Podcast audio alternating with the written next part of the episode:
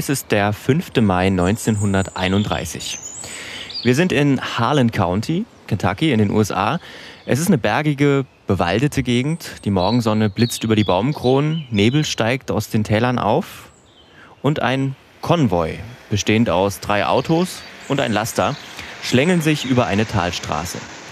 In den Autos sitzen Deputies der Polizei und im Laster sind Haushaltsgegenstände von Streikbrechern. Der Konvoi fährt in Richtung Everts. Das ist eine Bergbaustadt, denn Harlan County ist eines der wichtigsten Kohlebergbaugebiete in den USA. Die Männer in den Autos rechnen mit Problemen, denn seit Monaten werden die Minen des County bestreikt. Was sie aber nicht wissen, in der Nähe des Rangierbahnhofs von Everts haben sich mehrere Dutzend Minenarbeiter versammelt. Es sind ausgehungerte Männer, denn diese Streiks haben nichts mit unseren Streiks hier in Deutschland heute zu tun. Diese Männer hausen mit ihren Familien in Baracken. Fließendes Wasser gibt's nicht, medizinische Versorgung auch nicht und oft auch kein Essen. Die Arbeiter die werden schlechter bezahlt und immer schlechter. Und seit Beginn der Weltwirtschaftskrise hat sich äh, die Situation eher noch verschlechtert. Die Männer sind wütend und die Männer sind bewaffnet. Und dann, dann biegt der Konvoi um eine Ecke. Von welcher Seite der erste Schuss abgefeuert wurde, ist nicht überliefert, doch es folgen weitere.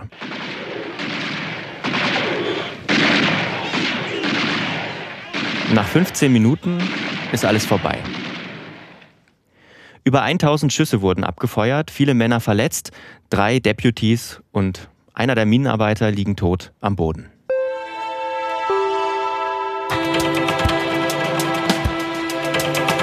Das klingt ja ganz schön dramatisch, Herr Görlach. Ja, in der Tat. Wir wollten ja eigentlich heute ähm, was Positives machen. Ne? Richtig. Die Ankündigung von der letzten Folge wollten wir hiermit dann auch einlösen. Ich habe nämlich gefordert, es soll mal ein bisschen positiver zugehen. Nicht nur immer äh, Geschichten, wo wir uns beide an den Kopf fassen und denken, warum? Warum ist die Welt so schlimm? Ja, und damit äh, bin ich ja auch jetzt eingestiegen im Prinzip. Ja. Naja, was es damit auf sich hat und warum man dieser Geschichte dann vielleicht doch was Positives abgewinnen kann, das erfahrt ihr im Laufe dieser Episode, aber erst später. Denn heute beginnt Martin mit seiner Geschichte. Denn wir machen das immer so, wir bringen jeweils eine Geschichte zu einem Oberthema mit. Heute, wie gesagt, positive Aspekte oder positive Dinge, die Filme ausgelöst haben, könnte man, glaube ich, sagen. Ja, und die erzählen wir uns gegenseitig. Einer fängt an und der andere folgt dann nach und damit wechseln wir uns ab. Und ja, wie das Schicksal es will, ist Martin heute mit seiner Geschichte dran. Nur kurz zu uns. Wir sind Martin und Lukas und wir sind zwei freie Journalisten und erzählen uns eben hier Geschichten zu filmen. So ein paar lustige Geschichten, die ja. manchmal auch sehr ernst werden. Ja, auf jeden Fall. Äh, ist bei meiner auch wieder der Fall. Ähm, sehr ernster Hintergrund alles. Ähm, ich möchte auch direkt einsteigen mit, mit dem, ähm, ja, mit der Szene, die mein Film wahrscheinlich sehr besonders gemacht hat, auf jeden Fall zu der Zeit, als er erschienen ist, sehr besonders gemacht hat, der ihm auch ähm, eine ja, eine, eine historische Bedeutung gegeben hat und einige ähm, sehen das auch so oder es gibt auch Beweise dafür, dass dieser Film sogar äh, die Gesetzgebung verändert hat in äh, Großbritannien nämlich. Aber hören wir mal rein. Have you any idea what Barrett might have been paying to keep quiet? No idea at all. Uh, you knew, of course, that he was a homosexual. I had formed that impression. You know also, sir, that as many as 90% of all blackmail cases have a homosexual origin. I follow your train of thought, Inspector. But I wouldn't have applied in this particular instance. Ja, klingt erstmal nicht nach äh, so viel. Man hört ja ein Verhör zwischen einem äh, Polizisten und einem, ja, der interviewt wird oder befragt wird. Ähm, und er fragt demjenigen, ob, ob er wusste, dass ob, ob, er, wir wissen noch nicht, wer er ist, äh, homosexuell war und ob er wüsste, dass 90 Prozent äh, der Erpressungsversuche und Erpressungsfälle ja auf Homosexualität zurückzuführen sind. Mhm. Ähm, der Film, um den, den es hier geht, ist Victim von 1961 oder auch auf Deutsch Der Teufelskreis. Ähm, und äh, ist tatsächlich der erste englischsprachige Film, in dem das Wort homosexuell fällt. Oh, krass, okay. Also es gilt zumindest als der, als der Film, wo das erste Mal dieses Wort fällt. Ähm, das kann man natürlich bei solchen Sachen das erste Mal immer schwer sagen und, und ob, die, ob der Film, der davor gekommen ist, nicht äh, verschwunden ist oder aus dem Gedächtnis, aus dem popkulturellen Gedächtnis irgendwie gelöscht wurde. Deswegen äh, ist das jetzt nicht hundertprozentig zu beweisen, aber er gilt zumindest als der erste Film. Ähm, der erste Film überhaupt, wo das Wort gefallen ist, ist übrigens ein deutscher Film. Mhm. Äh, anders als die anderen von 1919, okay. ähm, der auch relativ äh, ja, unbekannt wurde äh, oder un unbekannt ist und der auch ja, Zensur, äh, gewissen Zensurbedingungen untergefallen ist und auch später verboten wurde. Ähm, deswegen ist der Film auch äh, schwierig auch mittlerweile aufzufinden. Aber der gilt zumindest als der erste Film überhaupt, wo das Wort vorgekommen ist. Ähm, aber wie gesagt, es soll jetzt um Victim gehen, weil der hat eine recht interessante Entstehungsgeschichte äh, hinter sich, denn dass er der erste Film wurde oder der erste englischsprachige Film wurde, wo das Wort homosexuell fällt, das war nicht besonders ja, selbstverständlich, muss man sagen. Denn er gilt als einer der wichtigsten Sozialdramen, die Großbritannien jemals hervorgebracht haben. Denn äh, Victim stellt nämlich die Leiden von männlichen Homosexuellen äh, in den Vordergrund. Und zwar in einer Zeit, in der sie nicht nur gesellschaftlich geächtet äh, waren, sondern auch strafrechtlich verfolgt wurden. Denn es war nämlich mhm. gesetzlich wirklich verboten, äh, die Liebe zwischen zwei Männern. Das war wirklich in einem Gesetz verankert in Großbritannien zu jener Zeit. Denn äh, wer entdeckt wird, dem drohte nicht nur soziale Ausgrenzung, der Verlust des Jobs, ähm, sondern im schlimmsten Fall sogar Gefängnis. Mhm. Um das Ganze jetzt mal zahlenmäßig zu untermauern, pro Jahr landeten damals ähm, ungefähr 1000 Männer äh, landeten in britischen Gefängnissen aufgrund ihrer sexuellen Orientierung. Und diese Situation ist natürlich, äh, wenn man das weiterdenkt, natürlich für Erpresser äh, eine Goldgrube, ähm, weil geoutet werden wollte niemand äh, in dieser Situation, weil das hat ja nicht nur ja, extreme Folgen im Sinne von, von Jobverlust oder der, der, des gesamten sozialen Umfelds nach sich gezogen, sondern hat, wie gesagt, auch, konnte auch dazu führen, dass man im Gefängnis äh, gelandet ist. Und Victim ist nun der erste kommerzielle britische Film, der sich sehr offen für eine Reform dieses Sexual- und Strafrechts ähm, ja, einsetzt und auch ausspricht. Ähm, aber bevor ich jetzt zu diesem Film und den Einfluss komme, den dieser Film dann am Ende hatte, muss ich noch so ein bisschen über die Situation äh, darüber aufklären, die damals geherrscht hat. Nämlich der Film ist jetzt nicht singulär oder so äh, erschienen und hat alles verändert, sondern da ist natürlich auch davor schon einiges passiert. So der wichtigste mhm. Faktor, den man davor kennen müsste, ist ähm, der Wolfenden Report, äh, heißt der, der ist 1957 erschienen. Ähm, das war ein äh, Komitee, das wurde von der damaligen konservativen Regierung aufgesetzt, die diese Situation für Homosexuelle äh, e-, evaluieren sollte. Und dieses Komitee ist dann tatsächlich zu dem Schluss gekommen und hat auch die Empfehlung ausgesprochen, dass dieses Gesetz, was äh, Homosexuelle Homosexualität unter Strafe äh, gesetzt hat, ja wirklich ja zu verändern und äh, Homosexualität im Privaten zu erlauben unter Erwachsenen. So unter dieser, dieser Bedingung. Jetzt noch nicht eine vollkommene Legalisierung, aber schon mal eine schrittweise Öffnung äh, des Ganzen. Ähm, das ist aber, äh, wie man dann ja schon gehört hat, nicht passiert. Ähm, dass äh, die Regierung hat sich dagegen gestellt, weil sie nämlich dachte, dass die öffentliche Meinung äh, und, und die Öffentlichkeit sich dagegen stellen würde und das nicht populär wäre und dass die meisten Leute in Großbritannien äh, sich gegen Homosexualität stellen würden. Deswegen hat man das damals nicht umgesetzt. Ähm, der Grund, warum überhaupt dieser Wolfenden Report, ähm, der heißt so aufgrund des Vorsitzenden äh, John Wolfenden, ähm, das, deswegen äh, haben, wurde der dann so bekannt, war, dass auch einige bekannte ja, Prominente zu der Zeit öffentlich geoutet wurden äh, und teilweise halt auch, auch in der, in der, in der Boulevardpresse dann auseinandergenommen wurde, diese, diese Fälle. Und das war dann auf äh, Ende der 50er Jahre war das auf einmal Thema. Deswegen hat dann die konservative Regierung gesagt, da wollen wir mal ein Komitee aufsetzen. Hat wie gesagt aber erstmal nichts verändert, aber es hat schon mal für ein wenig Diskussion in der Öffentlichkeit dafür gesorgt, dass das ganze Thema mal ein bisschen in den Fokus gerät. Es erschienen außerdem noch andere Berichte, Artikel und Bücher, die sich gegen die Kriminalisierung von und Homosexualität stellten. Äh, die waren jetzt aber jetzt nicht so eine Riesenhits oder so oder wurden groß diskutiert, aber das Ganze, dieser, der, der Film ist dann jetzt nicht aus dem Nichts äh, erschienen. Das damals vorherrschende Bild, muss man, muss man sagen, ähm, der auch im Film sich so ein Stück weit auch wiederfindet, ist so, es gibt den guten, normalen Homosexuellen, ähm, der sehr dem Hetero-Bild äh, entspricht einer Beziehung und der sich sehr zurückhaltend verhält und der böse Sexuelle, sage ich jetzt mal in Anführungszeichen, ist der, der seine Sexu Sex Sexualität sehr offen auslebt. Ähm, ist ja auch was äh, Heterosexuellen quasi auch so dieses Bild war, was man, was damals die Norm war. Äh, über Sexualität wurde nicht gesprochen ähm, und die bösen Schwulen, sage ich mal, die, die waren dann die, die das auch offen nach außen getragen haben. Ähm, ja, dann, äh, was weiter wichtig zu wissen ist, es gab zu dieser Zeit das British Board of Film Censors.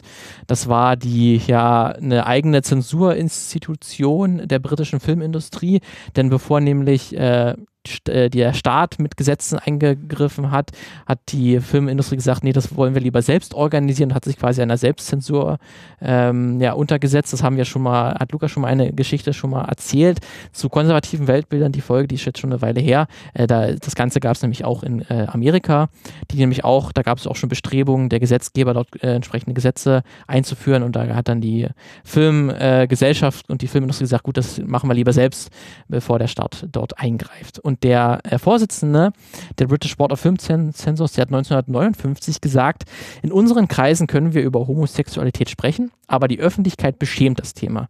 Äh, bis es ein Thema wird, das ohne Anstößigkeit erwähnt werden kann, wird es verboten. Ähm, das ist dann sozusagen auch der, der Kontext, in dem dieser Film erschienen ist. Und ich werde jetzt noch in dem Folgenden noch ein paar weitere ähm, ja, Meldungen, Wortmeldungen der, der British Board of Film Censors noch ein bisschen ja, vorlesen. Das Ganze äh, ist teilweise homophobe Sprache, die man dort hör hört, deswegen da schon mal eine Warnung. Ähm, ich werde jetzt nicht alles in Breite ähm, durchgehen, aber so ein bisschen, um das Thema zu verstehen, mu muss ich da leider drüber das Ganze auch zitieren. Ähm, das Ganze deswegen schon mal hier äh, eine, eine ja, Content-Warnung dafür. Deswegen jetzt zum Film selbst. In dem Film äh, Victim geht es um den aufstrebenden Anwalt Melvin Farr, ähm, der sich kurz vor einem Karrieresprung äh, befindet und auch wurde auch schon ja, gemunkelt, dass er in Zukunft wohl auch ein Richter werden könnte. Also der wirklich eine glorreiche Zukunft vor sich hat. Und am Anfang des Films ähm, versucht der junge Bauarbeiter Boy Barrett mehrmals ähm, vergeblich äh, Melvin Farr zu kontaktieren, doch der reagiert nicht und auch andere Bekanntschaften von Boy Barrett wollen von ihm nichts wissen, denn Barrett befindet sich gerade mehr oder weniger auf der Flucht. Er hat nämlich seinen Arbeitgeber bestohlen ähm, um Erpresser bezahlen zu können, die ihn nämlich mit einem Foto unter Druck setzen. Auf diesem Foto sieht man Melvin Farr und Boy Barrett, ähm, wie die sich gegenseitig in den Arm liegen und Boy Barrett gerade ja, weint. Ähm, und später im Film erfährt man, dass beide Männer äh, ja eine platonische Beziehung zueinander führten und äh, Melvin Farr, der Anwalt, die Beziehung aber beendete, bevor wirklich etwas passieren konnte. Aber es ist klar, dass beide Männer sich eigentlich liebten. Ähm, Barrett wird dann äh, am Anfang des Films dann auch von der Polizei äh, verhaftet und begeht dann Selbstmord in der Gefängniszelle, um quasi das Geheimnis zu wahren, weil er wusste, er hätte irgendwann, wäre es rausgekommen, ähm, dass auch Melvin Farr homosexuell ist und das, um das quasi äh, ihn zu schützen, äh, begeht er Selbstmord. Und das Ganze ist dann der Ausgangspunkt für den Film, denn das erfährt nämlich dann irgendwann natürlich äh, Melvin Farr und fühlt sich sehr schuldig dafür, was er, dass er da äh, ihn so abgewiesen hat und begibt sich jetzt eigenhändig ständig auf die Suche der Erpresser, ähm, um halt die, die wahren Mörder von äh, Barrett zu finden, weil das wird auch recht klar. Der Titel Victim bezieht sich auf, auf Barrett, der hier quasi in den Selbstmord getrieben wurde durch, das, durch die Erpresser und halt vor allen Dingen durch die gesetzliche Grundlage, die halt in Großbritannien dort damals geherrscht hat. Ähm, die Regisseure und der Produzent äh, dieses äh, Films, also der Regisseur ist Basil Dearden und der Produzent äh, Michael Ralph, die waren sehr erfahrene Filmemacher, die schon äh, davor sehr gesellschaftskritische Filme gemacht haben und die standen auch, ähm, als sie beschlossen, diesen Film zu machen, ähm, dann sich mit der BBFC, also mit der British Board of Film Censors, ja, mussten sie sich halt äh, austauschen, um halt auch diesen Film auch überhaupt, damit er überhaupt eine Freigabe bekommt, damit er auch in Kinos gezeigt werden konnte. Deswegen standen die da im recht engen Kontakt ähm, und die haben im Vorfeld dem auch eine, eine Kurzangabe, eine Synopsis des Inhalts der BBFC zur Verfügung gestellt. Ähm, da wurde denen schon gesagt, dass sie das Thema mit sehr großer Vorsicht behandeln sollen und nicht allzu explizit werden sollen. Ähm, damals eine Meldung des BBFC war, intelligente, intelligente Menschen begegnen dem Thema meist mit großer Sympathie und Mitgefühl, aber für die große Mehrheit der Kinogänger liegt Homosexualität außerhalb ihrer direkten Erfahrung und ist etwas, das schockierend, widerlich und ekelhaft ist. Öffentliche hm. Bildung ist daher wünschenswert. Filmemacher sollten das Thema dennoch mit Vorsicht angehen. Mhm. Ja, ähm, also hier hat man auch diese ganz klare Aufteilung und auch diese, dass man, dass man sagt, ja, das Thema ist jetzt eigentlich schon ganz gut, aber der große Mehrheit der, der Leute, wir natürlich nicht. Wir nicht, nee, das sind nur die ja, anderen, genau. die sind homophob. Ähm, Äh, das ist auf jeden Fall was, äh, mit dem sich die beiden Filmemacher aus, aus, auch auseinandersetzen mussten. Im Juni 1960 erhielt dann das äh, BBFC das komplette Skript. Ähm, da gab es dann eine weitere Wortmeldung von denen oder ein weiteres Feedback, das lautete folgendermaßen. Wir hatten noch nie eine so explizite Behandlung dieses Themas auf der Leinwand oder eine so große Anzahl verschiedener Arten von queeren Leuten in einem Film. Ralph und Dearden sind keine sensationslüsternen Filmemacher, aber ein Großteil des Materials hier ist an sich schon ziemlich sensationell und die Öffentlichkeit ist es vielleicht ein bisschen leid, dass über dieses Thema so viel gesprochen wird. Ja klar, bloß, ja. Nicht, also bloß nicht die Öffentlichkeit, bitte nicht. Und bitte das ist auch nerven, an sich, weißt du? auch an sich äh, mhm. falsch, weil das mhm. Thema war ja noch nie vorher, weil das immer zensiert ja. wurde und auch immer nicht keiner darüber reden durfte in dem Film. Also das war eigentlich auch der erste Film, der das so auch in den Fokus gesetzt hat. Deswegen, dass also das Thema leid ist, ist auch ein bisschen Quatsch. Also es ist falsch und Meta falsch. und Meta falsch, auf sehr vielen Ebenen falsch. Ähm, die BBC forderte dann auch mehrere Überarbeitungen des Scripts. Es sollte mehr Normalität in Anführungszeichen reingebracht werden. Also hier war noch ganz klar auch das Bild, dass Homosexualität abnormal wäre. Ähm, Gewalt in Bezug auf die, Erpress auf die Erpresser sollte reduziert werden und alle Teenager-Charaktere mussten entfernt werden. Ähm, zudem wurden gewisse Szenen überarbeitet oder halt auch, wie gesagt, entfernt. Dazu gehörten einige schwulenfeindliche Dialoge, Beschreibung eines Homosexuellen, wie er seine Zeit im Gefängnis verbracht hat und eine Szene in einem Jugendclub sowie verschiedene andere gewalthaltige Szenen. Ähm, das ist auch so typisch, ne? Ja. Also diese, diese, dieses, dieses ähm, Homosexualität in Richtung, in Richtung von irgendwie Pädophilie und, und so weiter zu, zurück. Ein uraltes. Uraltes Klischee, was ja. bis heute leider noch ja. vorherrscht. Ähm, das ist dann auch, auch etwas, etwas, was man in der äh, Historie, wie sich Gesetzgebung verändert hat, auch sehr gut sieht, ja. dass es dann halt immer, immer gesagt wurde, ja, aber bloß nicht unter Kindern oder genau. irgendwie ähm, ich, Männern, weil ja. da Männer sofort mit, mit Jüngeren dann äh, in, sexuellen Kontakt Genau, ich glaube, das, ich glaube, ähm, ich glaube, man hat das, äh, so hat sich auch, haben sie, hat sich auch in Deutschland das entwickelt. Also ich glaube, in der DDR war es ja so äh, 57 und dann in der, in der BRD ja, also, irgendwie. Da habe ich auch noch am Ende kurz ein paar Fakten, ah, ja. wie es in mhm. Deutschland mhm. aussieht. Ähm, so wie du schon gesagt hast, in der DDR war es ein bisschen ah, ja. anders. Genau. Ähm, da äh, in Deutschland hat es aber auch sehr lange Aber gedauert. auch so Stück für Stück. Ne? Ja, Erstmal erst, erst sozusagen das Alter runtergesetzt, äh, also das Alter auf äh, irgendwie 21 gesetzt oder so und dann weiter abgesenkt. Ja, ja. Mhm. Deswegen, das ist, äh, merkt man auch hier in den Antworten, herrscht das auch vor und auch im Film selbst merkt man das auch noch, dass hier ähm, Homosexualität häufig halt mit Pädophilie gleichgesetzt wird. Ähm, dann, ähm, nach den Überarbeitungen, ähm, war dann die BBFC größtenteils zufrieden. Eine Warnung hat sie aber noch an die Filmemacher ausgesprochen. Ich zitiere wieder. Das Einzige, wo, worüber wir jetzt ziemlich unglücklich sind, ist, dass wir den Eindruck haben, dass das Gleichgewicht zwischen den gegensätzlichen Einstellungen zur Homosexualität nicht dem der heutigen öffentlichen Meinung entspricht und dass es uns ziemlich stark zugunsten der Homosexuellen auszufallen scheint. Ich denke, Sie sollten darauf achten, potenziellen Erpressern keine Ideen zu geben. Mhm. Ja, also der Film äh, oh. sollte halt auch den Homophoben äh, ihre Meinung äh, zugute stehen und auch deren Platz geben. Ähm, das war den Leuten sehr, sehr wichtig, oder das war der BBFC sehr wichtig, dass hier der Film nicht pro-homosexuell wäre, wieder in mhm. Anführungszeichen mhm. natürlich alles. Ähm, weil man sich hier äh, ja fürchtete, dass auf einmal die Leute, wenn sie den Film gesehen haben, natürlich alle sofort homosexuell wären, weil damals auch noch ein Irrglaube absolut vorgestellt, dass man sich entscheidet, äh, homosexuell zu werden. Deswegen wurde auch zum Beispiel äh, ein Satz, ähm, habe ich herausgefunden, der wurde dann entfernt, ähm, oder der, dass, dass jeder also im, im, im Skript war wirklich der Satz, jeder Jugendliche hat irgendwann den Moment, wo er sich entscheidet. Was auch schon an sich falsch ist, mhm. ähm, was der Film sagt, aber der wurde auch entfernt. Das sollte auch nicht, nicht irgendwie diskutiert werden, ähm, weil der Film, ähm, der ist zwar muss man sagen, ähm, ähm, ja, sehr für seine Zeit auf jeden Fall sehr fortschrittlich und so, aber der hat auch einige homophobe Tendenzen mhm. und einigen Irrglauben hat er trotzdem in sich drin. Ist jetzt schwierig zu sagen, wie weit davon im ursprünglichen Skript dabei waren und wie viel auf die Überarbeitung des BBCs zurückzuführen sind. Ähm, aber das ist ja am Ende letztlich egal, weil der Film steht so für sich und er hatte dann seine Wirkung, wie er die dann hatte. Ähm, darauf komme ich aber später nochmal zu sprechen. Ähm, das Ganze, was man noch ähm, wichtig sagen muss, dass die Hauptrolle im Film spielt Dirk Bogart. Ähm, das war damals ein großer, großer Star in Großbritannien, ähm, der auch so popkulturell sehr beliebt war, äh, der später vor allen Dingen durch Tod in Venedig auch international sehr bekannt wurde. Und er sagt wirklich auch im, äh, in seinen Memoiren, das war die weiseste Entscheidung seiner Karriere, diese Rolle anzunehmen. Und sie sollte eigentlich nicht kontrovers sein, aber war es am Ende. Ähm, Ähm, und das ist an sich traurig, aber es ist trotzdem schön, dass er diesen Film gemacht hat. Und äh, was später, also er hatte nie sein öffentliches Coming Out, aber es war dann später, wurde auch bekannt, dass er selbst ähm, homosexuell war.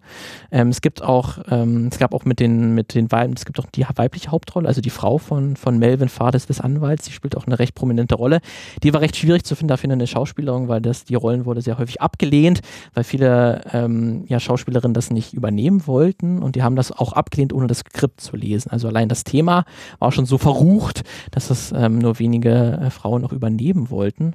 Ähm, und deswegen war es halt schwierig, da unter anderem halt Schauspielerinnen zu finden und Schauspieler zu finden, die das auch annehmen. Denn es galt wirklich als riskant zu der Zeit, eine Rolle zu spielen, die äh, homosexuell war, weil das ko konnte tatsächlich der Karriere schaden. Ganz so wie der Inhalt des Films sich ja auch dreht, dass es für den Anwalt ja irgendwann vor der, vor der Wahl steht, ob er das öffentlich machen soll. Ähm, diese Fassbeziehung ähm, zu diesem Bauarbeiter, ähm, dass es ja dadurch seine Anwaltskarriere schadet. Ähm, ganz so ging es auch den, den Schauspielerinnen im, im, im Film, ähm, die halt dann auch, das, wenn sie diese Rolle annehmen, dass das der Karriere schaden konnte. Da gibt es auch einen ganz äh, interessanten Fall, ähm, nämlich der taucht später ein äh, Theaterschauspieler auf, äh, Calloway, der ebenfalls von einem Erpresserring bedroht wird aufgrund seiner Homosexualität und der wird von Dennis Price äh, gespielt. Der war selbst auch homosexuell und der musste seine Homosexualität auch verstecken. Ähm, und das führte, und deswegen führte er auch eine Scheinehe ähnlich zu auch dem Melvin Farr eigentlich in der, in der Hauptrolle des Films. Und er versuchte sich auch 1954 auch das Leben zu nehmen. Also für ihn auch eine, eine Rolle, die ihm, oder auch ein Film, der ihm sehr, ja, entgegenkam, sag ich mal, in der gewissen Art und Weise, oder halt auch seine tatsächliche ähm, ähm, ja, Lebenssituation dargestellt hat. Ähm, deswegen ist, muss man auch sagen, dass auch, es gab noch einen anderen Schauspieler, der ebenfalls schwul war und der auch in der, äh, im Film mitspielt. Deswegen war das auch nicht nur ein Film, der, der nach, nach außen hin ähm, ähm, ja eine große Wirkung hatte, sondern halt auch, auch Leuten äh, eine Möglichkeit gegeben hat, hier, hier eine, eine eine Rolle zu spielen, äh, die ihnen sehr, sehr an, am Herzen lag und halt auch dann eine Botschaft weiter zu vermitteln. Ähm, ja, der ganze äh, Film ähm, wurde dann der BBFC im Mai 1961 äh, gezeigt. Da wurde, wie gesagt, dann nochmal dieser eine Satz entfernt. Also fast jeder Jugendliche hat diesen einen Moment, wo er sich entscheiden kann. Das war dann noch so eine dieser letzten Änderungen, äh, die durchgesetzt wurden, dass dieser Satz entfernt äh, wird. Ähm, der Film bekam dann das höchste Altersrating, äh, X-Rating. Äh, nur wer 16 oder älter ist, durfte diesen Film sehen, obwohl man im gesamten Film keine sexuelle Handlung oder so sieht oder irgendwie auch die Gewalt im Film auch nicht wirklich vorherrschen. Also einmal bekommt ein Charakter, nachdem er bedroht wird, einen, einen Herzinfarkt und fällt um. Das ist sozusagen die das, das war die, ist die Gewalt im ja. Film. Na, man ist, man ist Gewalt gegenüber ja schon immer toleranter, sag ich mal, als anderen Dingen, die ja. man, die man für irgendwie, weiß ich nicht, zumindest was jetzt auch rauskam, schädlich hielt. Ja, ja, ja. Ähm, deswegen äh, ist das jetzt auch nicht wirklich so der, der, der Rede wert. Was man auch dann, äh, ich habe mir den Film jetzt auch, den gibt es auch auf YouTube äh, zu sehen in der kompletten Länge, äh, was dann ganz ja, interessant ist, weil das, ich habe ja auch diese eine, diese eine Wortmeldung der BBFC vorgelesen, dass sie ein bisschen unglücklich sind, dass so das Verhältnis, das Gleichgewicht ähm, zur Einstellung zur Homosexualität im Film ein bisschen zugunsten der Homosexuellen ausfällt. Das ist wahrscheinlich aus, wie man es 1961 gesehen hat, vielleicht so, aber wenn man es heute sich anguckt, ist es schon teilweise recht krass, ähm, weil es gibt wirklich äh, zwei, drei Szenen, wo zwei Charaktere halt den Stand der Dinge gerade diskutieren und einer pro äh, lieber äh, oder sich da pro äußert, dass das Gesetz ähm, jetzt abgeschafft werden sollte und, und einer, der, der sagt, okay, das soll weiter so geführt werden. Ähm, da gibt es zum Beispiel eine Szene zwischen zwei Polizisten, ähm, wo der eine sagt, ähm, wenn wir jede Abnormalität bestrafen würden, dann wären wir ganz schön lange beschäftigt. Das ist der, der Pro argumentiert, ja. Oh okay. und er sagt aber auch, dass Gesetze nicht in Stein gemeißelte Wahrheiten sind ähm, und quasi auch moralisch falsch liegen können und schon vorher Sachen äh, verboten waren, die jetzt erlaubt sind, das ist auch gut so. Ähm, aber trotzdem, der hat trotzdem diese Abnormalität, ähm, hm. nimmt er in den Mund. Äh, und der andere, der dagegen äh, argumentiert, der sagt dann, äh, die sollen einfach normal, ein normales Leben führen, Anführungszeichen. Ähm, und wenn man das Gesetz jetzt ändern würde, dann würden noch weitere Schwächen, also Weaknesses, folgen. Ähm, das ist sozusagen O-Ton, was er sagt. Mhm. Und dann gibt es auch in der Bar nochmal eine gleiche Diskussion zwischen einem Barkeeper und einer, und einer Gästin, äh, wo dann auch das Wort Perversion und so fällt. Ähm, das äh, ist dann heute auch alles sehr rückständig, wie das geführt wird. Und wie gesagt, dass, dass der, der, der, die, die forschende Meinung, dass, dass Homosexualität eine Abnormalität ist, ähm, die zieht sich ja wirklich durch, durch den Film, auch unter den Leuten, die es auch begrüßen, ähm, dass das Gesetz geändert wird. Und es gibt auch einen äh, älteren homosexuellen äh, Mann im Film, der wirklich sagt, Nature played me a dirty trick, also die Natur spielte mir einen bösen Streich ähm, die quasi sich selber dafür hassen, dass sie so sind. Mhm. Und das kommt auch bei Melvin Farr, auch wird das sehr, sehr deutlich, dass er, es wird zwar gesagt, er kann nichts dafür, wie er ist, aber es wird immer noch als Krankheit dargestellt. Ähm, und der ältere Herr im Film, der gesagt hat, die Natur spielt mir einen bösen Streich, der sagte auch, äh, there is no magic cure on how we are, certainly not behind prison bars. Also es gibt keine magische Heilung für unsere Art, wie wir sind und ganz sicherlich nicht hinter, hinter äh, Gefängnismauern. Ähm, und deswegen, das, äh, das sollte man auf jeden Fall, wenn man diesen Film heute begutachtet und diskutiert, auf jeden Fall sagen, dass hier auch sehr viel Homophobie trotzdem im Film drin sind, obwohl der Film zur damaligen Zeit sehr fortschrittlich war, sag ich mal. Der bekam dann auch zur Veröffentlichung recht gute Kritiken. Es war jetzt keine Begeisterung oder so, es war so gut gemeint und ganz gut gemacht. Äh, die, äh, die Kritiken, die konzentrierten sich vor allem darauf, wie gut halt äh, Bogart spielte und wie äh, wie beeindruckend es war, dass er dieses Risiko eingegangen ist, diese Rolle anzunehmen. Also eine Boulevardpresse titelte ungefähr einen Schlag in, ins Gesicht für seine weiblichen Fans. oh. Alles sehr, sehr schlimm. Ähm, ähm, und die äh, Kritik, ähm, die gab es dann vor allen Dingen daran, dass der Film an sich ein, ein Thriller sei und vor allen Dingen sich so darauf konzentriere, wer ist denn jetzt der Erpresser oder die Erpresser, ähm, statt sich auf die Homosexualität äh, zu fokussieren und mehr die Leiden des homosexuellen Fokus zu rücken. Das ist auch tatsächlich so eine äh, ja, Kulturkritik, die ich häufiger so bei Konservativen bis Rechten sehe, dass man, wenn man sich mit, mit ja, marginalisierten Gruppen beschäftigt, dass man dann möchte, dass diese marginalisierten Gruppen aber auch richtig leiden im Film. Mhm. Dass man, dass, dass die groß, dass, dass, dass, dass die Tränen des Homosexuellen auch über großen, in einer Großaufnahme gezeigt werden.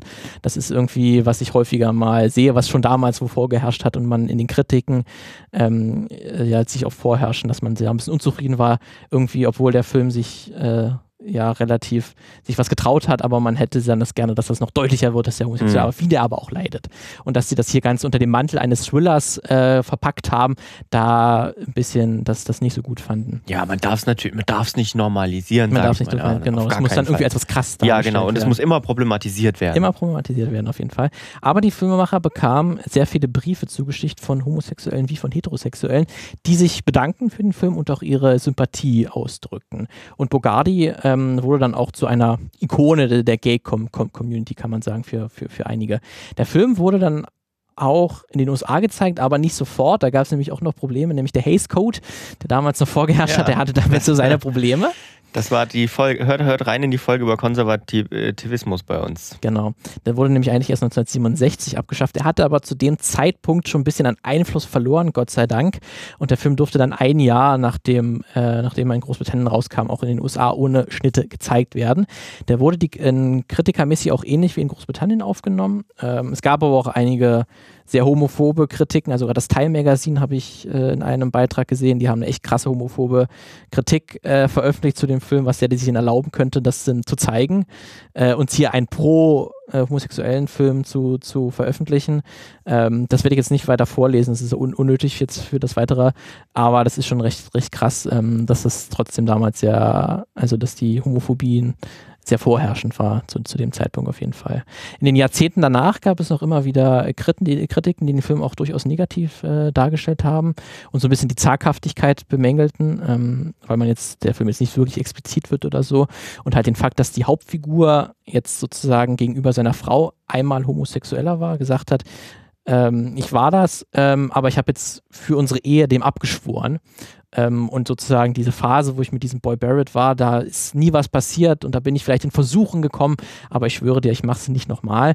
Ähm, das kann man auch sehr, sehr kritisch sehen. Man kann es auch ähm, es gibt auch einige positive Re Retroperspektiven, ähm, die dann auch zeigen, dass hier zum ersten Mal Homosexuelle äh, auf der großen Leinwand präsentiert wurden und halt nicht nur die gesetzliche Diskriminierung halt in den Vordergrund stellte, sondern halt auch die gesellschaftliche Ausgrenzung, die wurde sehr stark thematisiert in Form von Melvin Farr. Und das Interessante ist ja, dass man ja hier auch einen Juristen in der Hauptrolle hat, ähm, mhm. der ja quasi das Gesetz ausübt und am eigenen Leib erfährt, dass das Gesetz falsch ist und diskriminiert ähm, und dass er halt auch gesellschaftlich aus, also dass das die gesellschaftliche Ausgrenzung droht.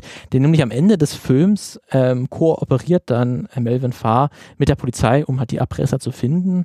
Ähm, und dadurch wird das natürlich öffentlich. Ähm, und die letzte Szene ist dann auch mit seiner Frau, ähm, wo dann die Frau sagt ihm gegenüber, ich liebe dich immer noch lustiger, also inter interessanterweise sagt Melvin Farr, kann das nicht zurücksagen. Er sagt nur, ich brauche deine Unterstützung jetzt für die nächsten Tage, die kommen, weil jetzt äh, wird sich die Boulevardpresse oder so darauf stürzen. Also er sagt ja nicht zurück und man, es bleibt so ein bisschen offen, ob die an sich jetzt wieder eine Ehe führen oder so. Ähm, deswegen ist es ja durchaus äh, zweideutig gemacht. Wahrscheinlich haben da vielleicht die, die Drehbuchautoren und Autorinnen anderes geplant gehabt, aber das konnte dann, wie gesagt, durch die äh, Zensurbehörde ist das nicht durchgekommen. Dann äh, der Fakt, warum ich jetzt diesen Film überhaupt jetzt auch hier oder diese Geschichte dieses Films erzähle, ist dann nämlich, dass sich auch irgendwann äh, ein Politiker an die Filmemacher gewendet hat mit einem Brief, nämlich Arthur Gore, der achte Earl of Arran, heißt er, der ja. war dann im House of Lords. Ja, ja. Der hat sich nämlich maßgeblich an der Dekra Dekriminalisierung von Homosexualität beteiligt. Der hat nämlich Bogart dann nämlich auch geschrieben und der hat ihm äh, dann äh, so zusammengefasst gesagt, dass der Film einen sehr großen Einfluss darauf hatte, dass äh, die Bevölkerung ähm, sich mehr pro Dekriminalisierung ausgesprochen hat und halt auch im Parlament die Sympathien gestiegen sind und das jetzt auch wirklich durchzusetzen, diese, ähm, diese Gesetzesänderung.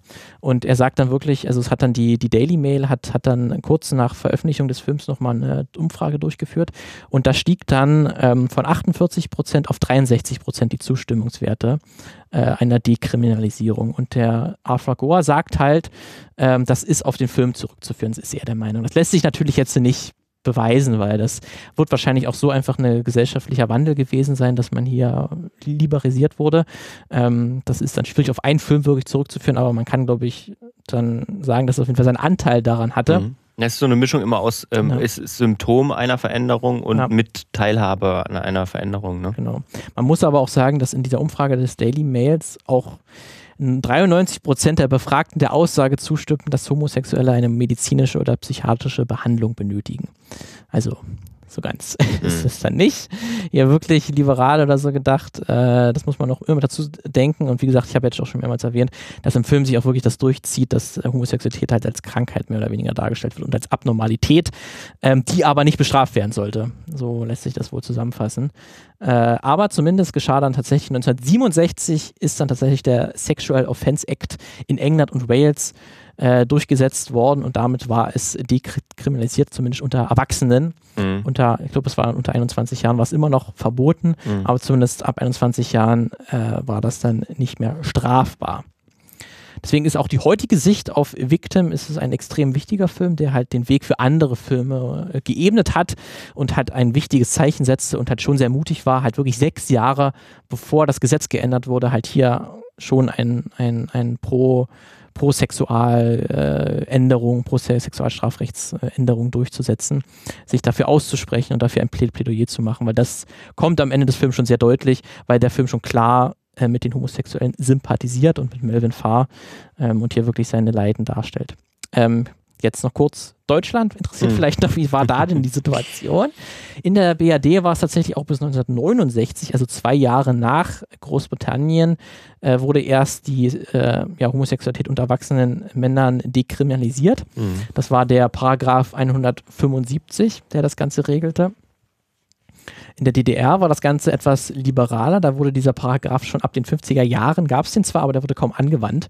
Ähm, und da war es auch nur unter Jugendlichen äh, strafbar. War, wie gesagt, aber längst, wurde längst nicht so verfolgt wie in der BRD. Mhm. Dort gab es wirklich eine Art Sittenpolizei, kann ja. man sagen, die, die mehrere Jahrzehnte lang äh, mhm. Männer verfolgte und psychisch und physisch fertig machte. Obwohl offen war es in der DDR auch nicht. Das darf natürlich, nicht natürlich, Das ist gesellschaftlich verpönt sozusagen, aber immerhin gesetzlich nicht so also verfolgt, du hast ja schon genau, gesagt. Genau. Ne?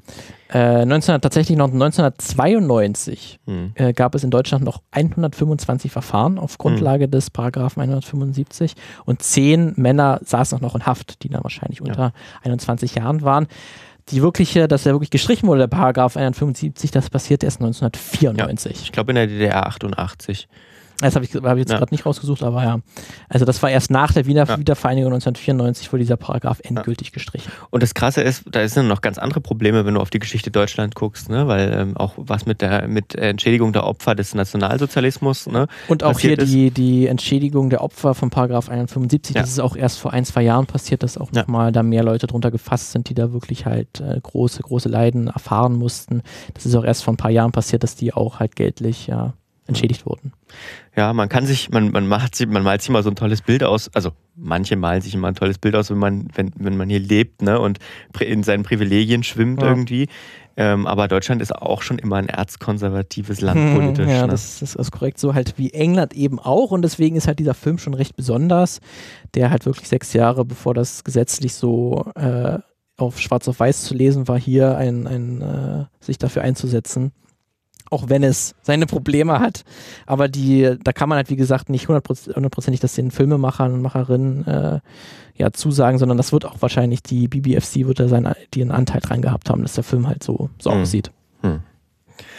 Ja. Ja, aber am Ende dann einen positiven Effekt gehabt, wenn man dem Aal von Aaron glauben kann. Ähm, der selber, Der hat so einen Namen, den muss man noch glauben. ja, Earl of Aaron, Arthur Gore, ähm, der sich der auch äh, selber, der war, glaube ich, ein, der Bruder war selbst homosexuell. Ähm, deswegen hat er sich auch dafür eingesetzt, das zu dekriminalisieren und dann halt wirklich gesagt, dieser Film hatte einen großen Anteil daran, äh, dass wir uns dafür eingesetzt haben und die Regierung das halt letztendlich durchgesetzt hat. Schöne, also nicht schöne Geschichte, aber du weißt, was Schöner- ich, schöner was Effekt ich meine. am Ende. Schöner Effekt am Ende, genau. Ja. Das ist doch toll. Dann äh, hören wir jetzt mal kurz an, was, was ihr jetzt unbedingt machen solltet.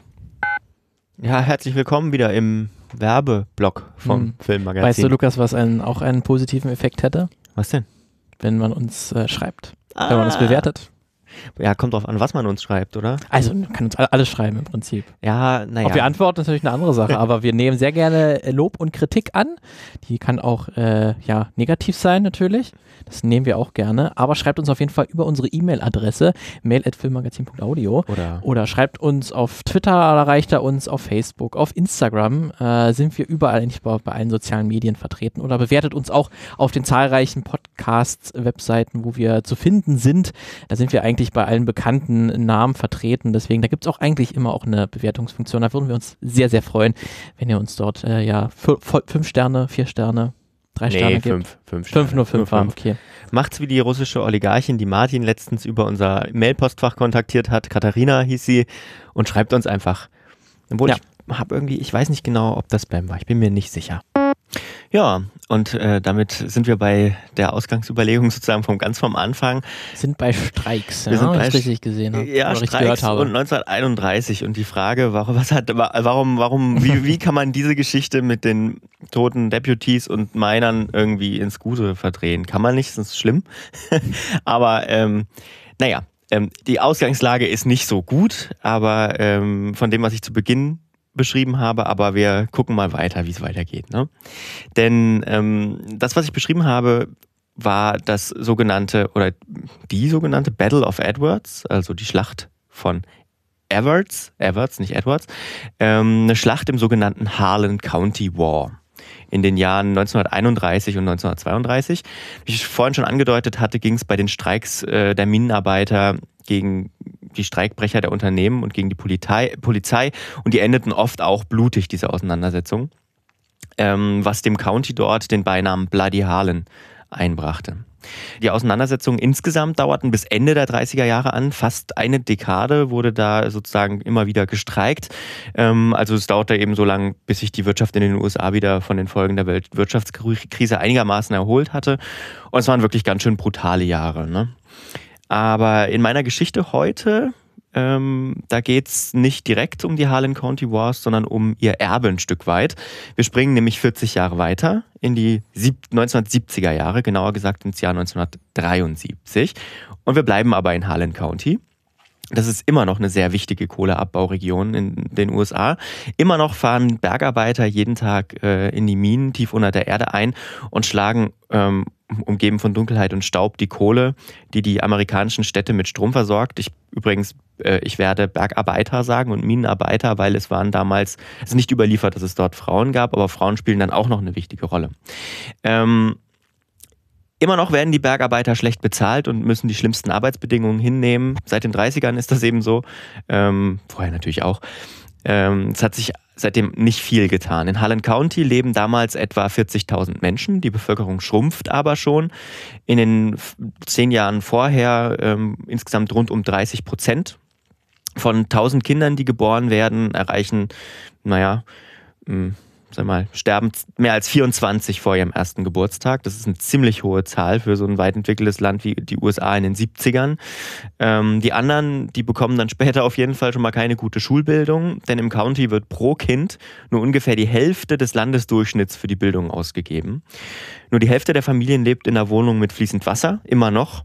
Die Arbeitslosigkeit ist hoch und wer arbeitet findet, findet sie meistens unter Tage. Und dort wird man nicht alt, ganz, ganz, ganz viele sterben an Staublungen. Ähm, ja, oder bei einem der zahlreichen Grubenunglücke und Explosionen, die es gab, wegen, der, wegen des quasi nicht vorhandenen Arbeitsschutzes. Also es gibt keinen Grund, da nicht hinzugehen. Ja, genau, richtig. Guter Plan. Ja, und in dem Klima brodelt es dann in den 70er Jahren wieder. Die Minenarbeiter ähm, bekommen pro Tag gerade mal zwischen 17 und 32 Dollar für ihre 8, 10 und 12 Stunden Schichten. Äh, die, die, die eine Stunde Weg vom Eingang der Mine bis zur Kohle und die, die eine Stunde Weg hinaus nicht mitgerechnet. Ähm, Kranken- und Rentenversicherung kannst, ja, du, kannst du dir denken.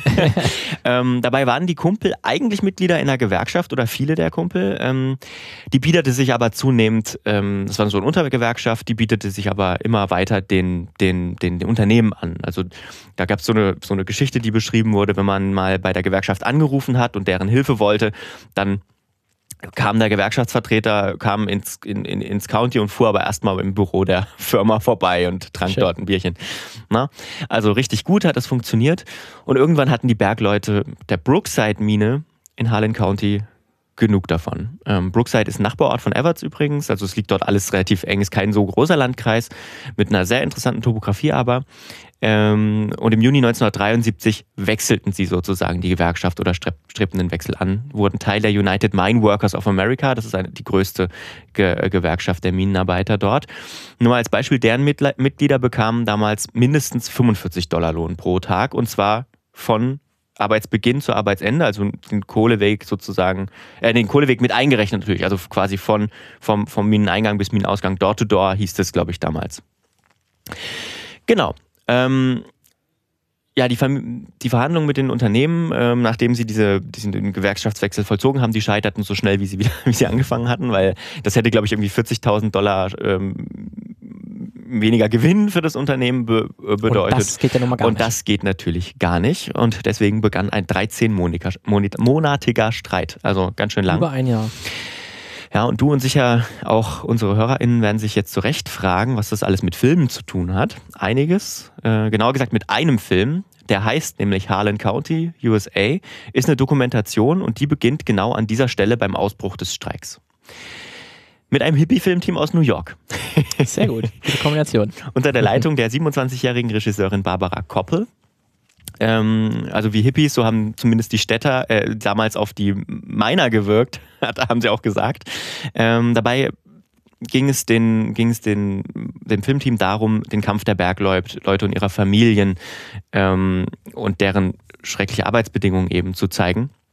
Ähm, und aus heutiger Perspektive kann man sagen, dieses Filmteam meinte das auch sehr, sehr ernst, aber das mussten, die, mussten sie den Streikenden natürlich auch erstmal beweisen. Ne? Also ähm, du musst dir vorstellen, die kommen da in einen sehr konservativen Landstrich mit Leuten, die jahrelang verarscht wurden. Ja, und, und, dann, dann kommen halt die, die reichen Städter irgendwie. Sozusagen, die, genau. Aus einer ganz anderen in Anführungsstrichen die StudentInnen und ja. äh, wollen mal gucken, wie es da so aus, äh, aussah. Und andere Filmteams kamen, waren auch schon da und waren schnell wieder verschwunden. Deswegen hat man sich nicht so vertraut, sag ich mal so. Und ähm, Barbara äh, Koppel hat das auch am Anfang, äh, hat das auch mal erzählt in dem Interview, ähm, dass sie angekommen sind und äh, die Frauen der Streikenden ihnen nicht mal die richtigen Namen sagen wollen, ne?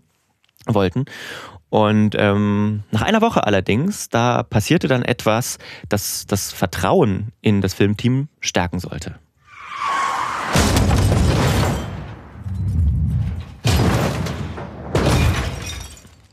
Es passierte ein schlimmer Autounfall. Unfall. In Anführungsstrichen. Ich habe schon erwähnt, das ist dort eine ziemlich bergige Gegend mit vielen Serpentinen, steile Abhänge und, und ohne Beleuchtung nachts natürlich.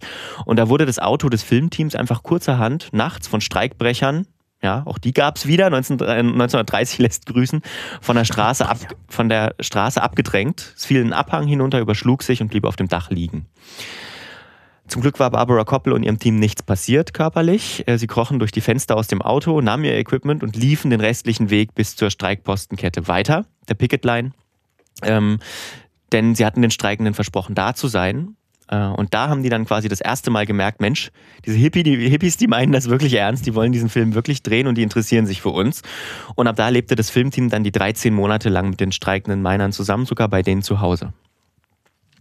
Und auch sonst war das Film nicht ganz ungefährlich dort zu dieser Zeit, denn äh, öfter wurde das Filmteam von den bewaffneten Streikbrechern wurde dem Team angekündigt, dass man sie töten würde, äh, wenn man sie nachts irgendwo allein trifft, ohne Kamera. Und auch die State Trooper, also die Polizei, warnte die Filmcrew, denn vor ein paar Jahren sei schon mal eine Filmcrew erschossen worden beim Drehen. Und einmal äh, erzählte auch äh, Barbara Koppel später, sei auf die Filmcrew auch mit halbautomatischen Waffen geschossen worden und verprügelt wurden sie auch. Na gut. Das geht ja. ja das geht ja. Aber dieses, dieses, Streikbrecher, ist, sind die dann vom Unternehmen ja. eingesetzt und bezahlt? Ja. Und wie heißen die, was steht da, weißt du, was im, im Vertrag steht? steht was, was die quasi. steht. Ich glaube, da wird, also, da wird irgendwas beschönigend, ob sie dann Verhandlungsführer sind oder nee, so. Naja, das, nee, das sind, ähm, das sind ja, ähm, das sind Arbeiter, die eingesetzt werden, um sozusagen die Minenarbeiter zu ersetzen ähm, während diese streiken, mhm. um die sozusagen ausbluten zu lassen. Aha. Weißt du? Okay. Aber haben die, oder haben die das dann wirklich gemacht? Oder haben die einfach nur die behindert und. und nee, die haben, das natürlich, die haben das natürlich gemacht. Ähm, aber also das funktioniert, soweit ich das jetzt gelesen habe, ja ein bisschen anders, die Streiks damals. Also diese Picket Lines, die es gab, die waren eben dazu da, um die Zufahrtsstraßen zu den Minen zu sperren und so. Also es ist nicht so, wir machen eine Demo und wir legen alle die Arbeit nieder, sondern es ist so, wir behindern die, die zur Mine wollen und arbeiten wollen, auch an ihrer Arbeit. Das heißt, mhm. wir wollen eigentlich den gesamten Betrieb mhm. lahmlegen. So ein bisschen Sabotage, ähm, um unsere Forderungen durchzusetzen. Und die Streikbrecher, die wurden dann halt engagiert, um eigentlich zu arbeiten. Aber ich sag mal, das wird das Unternehmen jetzt nicht gestört haben, wenn die mit Schrotflinten dann diese Streiklinien durchbrochen haben. Ne? Also es war, es ist was anderes als heute irgendwie. Ähm, natürlich lebte auch das Filmteam dann äh, in dieser Situation mit den Streikenden. Ne? Also oft wurden dann eben auch nachts von den Streikbrechern die Häuser der Streikenden beschossen. Ähm, man schlief also auf dem Fußboden und stellte die Matratzen lieber an die Wände, um äh, mögliche Kugeln abzufangen. Nachts, wenn man aufs Klo musste, ging man zu zweit raus, denn wie gesagt, 50 Prozent hatten nur fließendes Wasser, das heißt, Klos waren über den Hof. Ähm, und zwar ging man bewaffnet auf Toilette, während der eine aufpasst oder die eine Mach aufpasse. ja so auch sonst. Ja, ja. genau. ähm, ging der andere dann jeweils auf die Toilette. Und bevor ich zum positiven Impact kommen will, den dieser Film hatte, möchte ich wenigstens ganz kurz noch über die Inhalte des Films sprechen, die ja mit dem Streik zu tun haben. Denn der Film ist wirklich, also jetzt aus meiner persönlichen Sicht wirklich großartig. Ähm, Harlan County USA ist einer der ersten wirklich großen Amerik eine der ersten großen amerikanischen Dokus, ne? So, so in einer Reihe mit, mit den folgenden dann sowas wie die Michael Moore Dokus und so auf Super Size Me und so, also die, die wirklich, sag mal, gesellschaftspolitisch die wirklich relevant auch groß sind. diskutiert wurden und wirklich so wie ein Blockbuster vielleicht. Ja, jein. Also der jetzt, der jetzt nicht. Das hat ein bisschen was mhm. mit der schlechten Distribution in den 70ern für Dokus zu tun. Also es war ja die große Zeit. Jetzt Star Wars war in der Mache, ähm, die ganz großen 70er Jahre Filme kamen raus und es gab einfach noch nicht so richtig viel Distributionskanäle für, für Dokus. Das kam dann erst in den 80ern auf. Aber ich sag mal, für eine Doku zu der Zeit hat er richtig viel Impact gehabt, ja, das, das ist wahr. Ähm, lässt sich auch heute wirklich noch sehr schön schauen, weil er ist auch wirklich herausragend gefilmt. Und ich habe mal zwei kleine Beispiele mitgebracht, zwei Szenen, um das ein bisschen zu untermauern. Die erste Szene spielt tatsächlich nicht in Harlan County, sondern äh, in New York. Denn ein paar Streikende sind im Zuge des 13-monatigen Streiks nah, äh, an die Wall Street gefahren, um dort vor den Aktionären ihrer Kohle- bzw. Energieunternehmen zu demonstrieren. Und da unterhält sich einer der Miner mit einem Polizisten. We get paid real good. No, it's not. Uh, but, you know. What's real good? Uh, Five dollars, six dollars an hour? Yeah. That's we, not real good. I make more than that. Yeah. Sure I do. The policeman makes less yeah. down there. We make about seven. God, it's good money. Ja, das sind, money. Ja, genau. Und also der Miner, der am Anfang noch sagt, na ja, bezahlt werden wir ja ganz okay am Ende. Ähm, wir wollen nur ein bisschen mehr Arbeitssicherheit und so. Der wird von dem Polizisten relativ schnell auf den Boden der Tatsachen zurückgebracht. Denn der Miner ist dann geschockt, wie dann einfach nur ein einfacher Streifenpolizist in New York bezahlt wird und der, und der Polizist ist entsetzt, wie schlimm es eigentlich in so einer Mine zugeht, ähm, nur damit die New Yorker dann Strom haben. Und das sind solche Momente, von denen ist der Film wirklich, wirklich voll, wo du davor sitzt und denkst so, boah, krass, was sind das für krasse Momente und Situationen, die die eingefangen haben. Und die hat man auch wirklich, glaube ich, nur auf Band, wenn man wirklich immer dabei ist und alles mitfilmt und echtes Vertrauen aufbaut zu den Leuten, dass die sich dann eben auch, weiß nicht, verkabeln lassen oder akzeptieren, dass jemand mit dem Mikrofon und mit einer Kamera natürlich auch daneben steht die ganze Zeit. Ähm, und dass du natürlich auch immer dabei sein kannst, wenn die zum Beispiel zusammen nach New York fahren. Ne? Das ist ja nicht selbstverständlich. Und so ähnlich ist es auch in meinem zweiten Beispiel, denn ein Großteil des Films widmet sich den Frauen der Bergarbeiter. Die sind nämlich mit im Streik, die ganze Familie im Prinzip. Ähm, sie arbeiten zwar nicht in der Mine, sind aber an der vordersten Front mit dabei und das meine ich wörtlich. Ähm, einmal zum Beispiel, da wurde von einem Gericht By the way, sogar da haben sie es geschafft, im, im, Gerichtssaal zu filmen und waren später sogar mit einigen Minern im Gefängnis, in der Gefängniszelle. Die haben gesagt, ja, wir sind einfach mit reingegangen, bis sie uns rausgeschmissen haben und haben mitgefilmt. Ähm, also, ganz, also ganz seltene Aufnahmen tatsächlich. Ähm, da wurden von diesem Gericht eben die Streikposten reduziert. Und rate mal, wer die Lücken gefüllt hat. Die Streikbrecher? Nee, die Frauen. Also so, die, die, Lücken ah. zwischen den Streikposten. Ach so, ne? Ach so die, okay. Ja, also ja. die wurden quasi reduziert, ich glaube von 12 auf 6 oder so, mhm. halbiert und dazwischen haben sich dann die Frauen eben aufgebaut und äh, den Verkehr gesperrt und gestoppt und haben die, haben die Streikbrecher nicht durchgelassen. Übrigens auch bewaffnet natürlich. Habe ich schon erzählt, dass Kentucky ein Südstaat ist?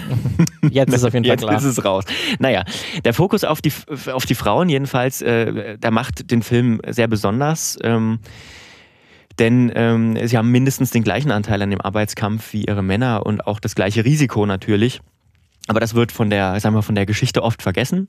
Ähm, sowas kommt uns ja auch nicht das erste Mal vor im Filmmagazin, dass sowas passiert. Aber Barbara Koppel auf jeden Fall passiert das nicht. Ähm, ist auch eine, also eher dem linken Spektrum äh, in New York zuzuordnen. Ähm, oder war es auch damals.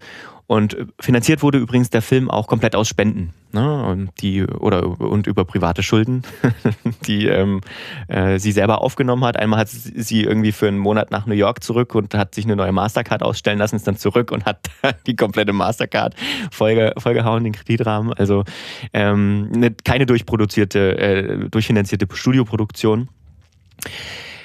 Den Oscar für die beste Dokumentation 1976 hat er trotzdem gewonnen auch ohne viel Geld. Ähm, und das, wie gesagt, auch zu Recht. Nun aber endlich, was hat der Film neben dem Oscar Gutes bewirkt? Ähm, jetzt könnte man sagen, natürlich, er hat eine Öffentlichkeit auf das äh, Thema, für das Thema geschaffen und ähm, auf diese Leiden aufmerksam gemacht, auf die schlimmen Arbeitsbedingungen der Bergarbeiter. Und am Ende ist das ja auch Ziel vieler Dokus, ne? was zu bewegen, Leute zu motivieren oder Leute irgendwie zu inspirieren. Ähm, doch ich will hier den Fokus auf zwei andere Aspekte legen, die man vielleicht, die vielleicht etwas ungewöhnlicher sind und die man nicht im ersten, ja, sagen wir in erster Linie im Blick hat, denke ich. Punkt eins: Der Film war ein Befreiungsschlag für die Streikenden selbst. Hm, Barbara Koppel beschrieb das erste Screening des Films in Harlan. Harlan ist die Kreisstadt, wie gesagt, ähm, liegt neben Brookside und Everts als ja, wichtigstes Screening ihres Lebens bis dahin.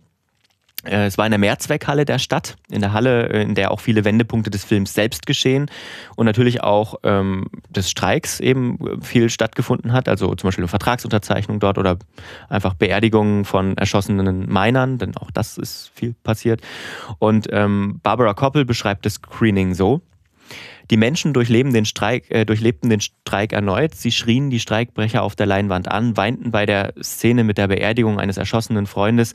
Ein Mann mit Staublungen wurde auf einem Krankenhausbett in die Premiere geschoben. Es war unglaublich dramatisch. Ich war extrem nervös. Ich wusste gar nicht, was sie von einigen Szenen halten würden. Ich saß weit hinten mit den Händen über dem Gesicht, aber sie mochten es, sie mochten es wirklich. Der Film brachte die Menschen noch enger zusammen. Barbara Koppel ließ, einige, äh, ließ eine Kopie des Films auch da und auch einen Projektor, damit sie den überhaupt abspielen konnten. Und die Leute zeigten den überall in der ganzen Region, im ganzen County. Und sie nutzten den auch, um Geld für die gute Sache zu sammeln eben. Also da hat er unmittelbar was verändert. Und noch was anderes, Punkt zwei, der Film hat Schlimmeres oder hat wohl Schlimmeres verhindert. Ähm, das ist auch etwas, das Barbara Koppel selbst zur Sprache gebracht hat. Dadurch, dass fast immer eine Kamera dabei war und fast immer eine Kamera lief, waren vor allem die Streikbrecher eher gehemmt, dann doch was Schlimmeres zu machen. Ne? Also sie hätten das Filmteam, haben sie zumindest ja angedroht, wahrscheinlich nachts angegriffen, wenn keine Kamera dabei wäre. Ja, es gibt auch Aufnahmen, wo das Kamerateam angegriffen wird nachts. Ähm, allerdings ähm, waren sie wohl gehemmt, bestimmte Situationen eskalieren zu lassen. Ähm, und so tat das Filmteam manchmal sogar so, als würden sie filmen, wenn der Film eigentlich schon lange durchgelaufen und voll war. Also es lief sozusagen auch oftmals eine Fake-Kamera mit und befriedete die Situation. Und ich glaube, da könnte auch wirklich was dran sein, ähm, dass der Streik in den 70ern ähm, naja, nicht ganz so eskaliert, aber es war trotzdem alles andere als friedlich, ne, wenn Leute sterben und verletzt werden. Ähm, aber so eine extreme Eskalation wie in den 30ern vom Anfang ist natürlich, ist zumindest nicht passiert, kann man sagen, mit vielen Toten und, und immer wieder aufflammenden Konflikten. Und ähm, ja, man kann sogar sagen, Schlachten natürlich. Ne? Die gab es nicht in den 70ern und das ist auch zu einem kleinen Teil vielleicht den Dreharbeiten zu Harlan County, USA man, zu verdanken. Man sagt ja so in der Filmtheorie, dass so die Präsenz der Kamera verändert, verändert ja, ja. schon alles. Und wenn du schon etwas filmst, ja. dann, dann, dann ist das schon. Und allein der Anwesenheit der Kamera verändert schon die Situation, macht es irgendwie ja. eigen. Und, und in dem Fall jetzt noch weiter gedacht, ne, hat die Präsenz der Kamera hat Schlimmeres verhindert und zumindest wirklich gehemmt. Umso wichtiger auch, äh, zum Beispiel bei diesen ganzen, bei diesen ganzen Union-Meetings ist die Kamera auch immer dabei und die ist über Monate dabei. Und das führt natürlich auch zu einem Gewöhnungseffekt, was dann auf der anderen Seite wieder, glaube ich, einen positiven Effekt für den Film hat, dass meinetwegen, wenn du, einen, wenn du den Meetings zuguckst, ne, dann öffnen sich die Charaktere vergessen die Kamera immer mehr und mehr, weil sie diesem Filmteam vertrauen. Ne? Es gibt dann relativ spät im Film auch eine Szene, ähm, da zieht, ähm, da zieht eine der Hauptprotagonistinnen ähm, eine Waffe aus ihrem BH und sagt, ja, die habe ich übrigens immer dabei. Und das macht sie halt nur, weil sie so sehr daran gewöhnt ist und weil sie den Leuten so vertraut, ähm, dass, ja, dass sie eben kaum die Kamera merkt. Das hat in beide Richtungen, glaube ich, Effekte. Ja, ich will vielleicht noch kurz sagen, wie es heute in Harlan County aussieht. Ähm, heute ist alles friedlich, kann man, glaube ich, sagen. Ähm, allerdings gab es 2019 im Sommer wieder einen Streik. Ähm, allerdings wirklich friedlich, also es gab Blockaden. Ähm, das hat sich beibehalten, allerdings eher so ein bisschen Sit-ins, würde ich mal sagen. Die haben dann so Zelte aufgebaut und da gab es dann äh, Essen und Solarduschen und so. Und dann wurde die Arbeit niedergelegt. Man setzte sich mal auf einen, auf einen Kohlewagen drauf, dass der nicht weiterfahren konnte und so, aber keine brutalen Schießereien mehr. Ähm, hat vielleicht auch damit zu tun, dass die Kohlebranche dort nur noch ein Schatten ihrer selbst ist, also von dem, was sie mal war zumindest. Klimamäßig ist natürlich super. Ähm, dennoch kein meiner äh, ist mehr wirklich in der Gewerkschaft dort tatsächlich. Das ist extrem zurückgegangen in den letzten Jahren, die Gewerkschaftsbeteiligung. Denn ähm, es gibt so ein, das wusste ich auch nicht, es gibt so ein Narrativ wohl äh, in den Südstaaten, dass man unternehmensmäßig oder wirtschaftlich nur erfolgreich sein kann, wenn man anders als in den in Anführungsstrichen gewerkschaftsverseuchten Süd-Nordstaaten ähm, nicht so gegeißelt wird durch die ah, Macht ja. der Gewerkschaften. Ja, so ein bisschen ja? Konkurrenzdenken quasi besser als die, die da oben im Norden. Ja. Und diese, um die, die, zu schlagen, müssen wir einfach dann die Gewerkschaften Kleiner, kleiner Funfact, Kentucky ging äh, 62 zu 36 Prozent an Donald Trump übrigens. also, ja, gut. Das vielleicht als Information zum Schluss. Ja, das war die Geschichte über das Streiken äh, und über Harlan County USA. Auch den gibt es auf YouTube, ähm, auch nicht ganz legal, aber den gibt es, glaube ich, auch nicht mehr zu kaufen. Mhm. Ähm, Gerade bei diesen älteren äh, Doku-Filmen, die haben ja dann wahrscheinlich auch durch die Situation jetzt nicht so einen großen Verleiher gehabt, wahrscheinlich, der die damals nee, genau. in die Kinos gebracht hat. Mhm. Dann sind wahrscheinlich vielleicht auch schon die Rechte ausgelaufen. Das ist dann immer so ein bisschen. Mhm. Deswegen ist es gut, dass es dann Leute gibt, die das dann irgendwo hochladen ja. auf YouTube. Ja, und ähm, findet ihr wie immer in den Shownotes auch äh, sehr interessante Interviews mit, mit ähm, Barbara Koppel. Ziemlich interessant. Ja, das war's für diese Woche. Ist die Welt nicht eine schöne ja, Welt? toll. Sie kann wir, auch so ja, viel Gutes super. erzeugen. Haben wir, waren wir ein bisschen uplifting. Es waren trotzdem irgendwie krasse Geschichten. Ja, es waren trotzdem irgendwie, das ist das Problem. Ich glaube, wir müssen mal, aber es, es wird schwierig, einfach nur äh, Regenbogen. Es ist halt auch einfach nicht, nicht viel. So ist die Welt auch nicht alles nicht. Regenbogen. Nee, genau, die Welt ist einfach hart und so ist auch das Filmmagazin. Tschüss, bis zum nächsten Tschüss. Mal. Eine Einfachtonproduktion 2020.